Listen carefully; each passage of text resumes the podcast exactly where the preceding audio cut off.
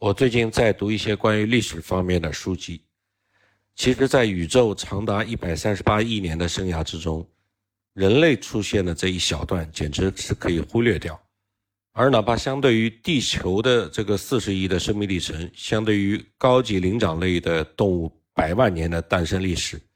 现代人类存在的时间也只还是短短的一瞬。如果你是在遥远的星系以外，以地质纪年作为单位来观察地球，你甚至可能会完全不会注意到人类的出现。今天呢，我要记录的笔记，相对于浩瀚无垠的知识库，也就像我们自己的出现一样，这是一个非常小的、非常渺小的一个东西。但不正是一个一个的细节构成了鸿篇巨制的整体，一个一个极其微小的进步，才达成了波澜壮阔的革命吗？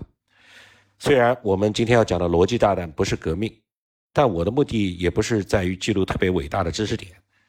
而是在于随心所欲，但是要持续的记录我自己的学习和阅读的心得，也就是我个人思考的一些闪光点。对于电脑病毒的定义之一，就是说它采用了生物学上关于病毒的定义，需要它能够自我复制，就像鼎鼎大名的蠕虫病毒、熊猫烧香、CIH 病毒等等之类。而逻辑炸弹则是用了另外一种套路，在某种意义上，它更像一个隐藏的 bug。它要攻击的目目标呢，虽然也是电脑，但是目的却不只是像普通的黑客那样去炫耀，而是已经被用来攻击敌国的一些重要的设施。逻辑炸弹可以被编译成程序，这个程序呢，可以关联着各种各样的其他的变数。我们可以举个例子，比如说有一位不道德的系统管理员。他制造了一个逻辑炸弹，这个炸弹能够删除服务器上的所有的数据。这个炸弹的触发条件是，这个管理员在一个月内没有登录这个系统。这个管理员制造这个逻辑炸弹的原因是这是一种惩罚，因为如果他解雇了，他将无法进入系统，也就无法去解除这个炸弹，那么这个炸弹就会被引爆。但是逻辑炸弹也有自己的 bug。如果是有一天，这个不道德的系统管理员他在去上班的路上发生了一起严重的交通事故，比如说被一辆巴士撞了，导致他必须长期住院，而且行动不自由。而在几个星期，比如说大于等于四个月，比如说大于等于一个月的四个星期之后，他的逻辑炸弹将被触发，从而清空了服务器上所有的数据。这个管理员本来的意图是在他被解雇之后来报复他的公司。但是他没有料到自己会发生车祸，导致自己没有去登录服务器，从而发生了不应该发生的意外。逻辑炸弹呢，比通常意义上的电脑病毒更具备伪装性。首先，它不需要像病毒那样必须要具有自我复制的功能，所以它的代码特征就起码不像病毒。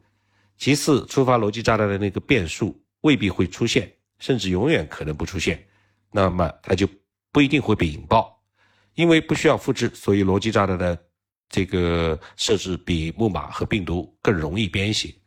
这也意味着一个逻辑炸弹将不会去蔓延到意想不到的受害者。在某些方面，我们又把它当作是最文明的程序的威胁，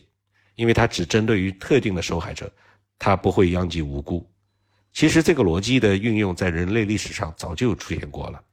比较常见的经典案例是在电影里的男女主角孤身犯险的时候，经常会号称。只要我的心脏停止跳动，那么它将触发我体内的传感器，发出一个讯号，你们所要求的一切都会被炸得灰飞烟灭。然后人们又发展出使用一个逻辑炸弹来确确保支付，确保大家的信用，就像支付宝一样，只要付款行为不在某一个特定日期之前达成，那么这枚逻辑炸弹被激活。相应的手段呢是有多种选择，比如说我预先发给客户的软件也会自动删除它本身。还可能做得更加恶意一点，具备一点惩罚性。比如说，我可以要求逻辑炸弹同时将你的电脑格式化。历史上曾经出过一个真实的、比较有有名的逻辑炸弹的例子，也就是说，含有逻辑炸弹的程序每天核对一个公司的员工的工资发放清单。如果在连续两天的发薪日的清单里边，某个程序员的代码没有某个程序员的工号没有出现在这个工资发放清单之上，那么逻辑炸弹就。启用了，所以说呢，技术是中立的。逻辑炸弹既可以用于破坏，也可以用于保护。比如说，在客户拒绝付费的时候，远程锁死 APP、应用软件、服务器乃至整个设备。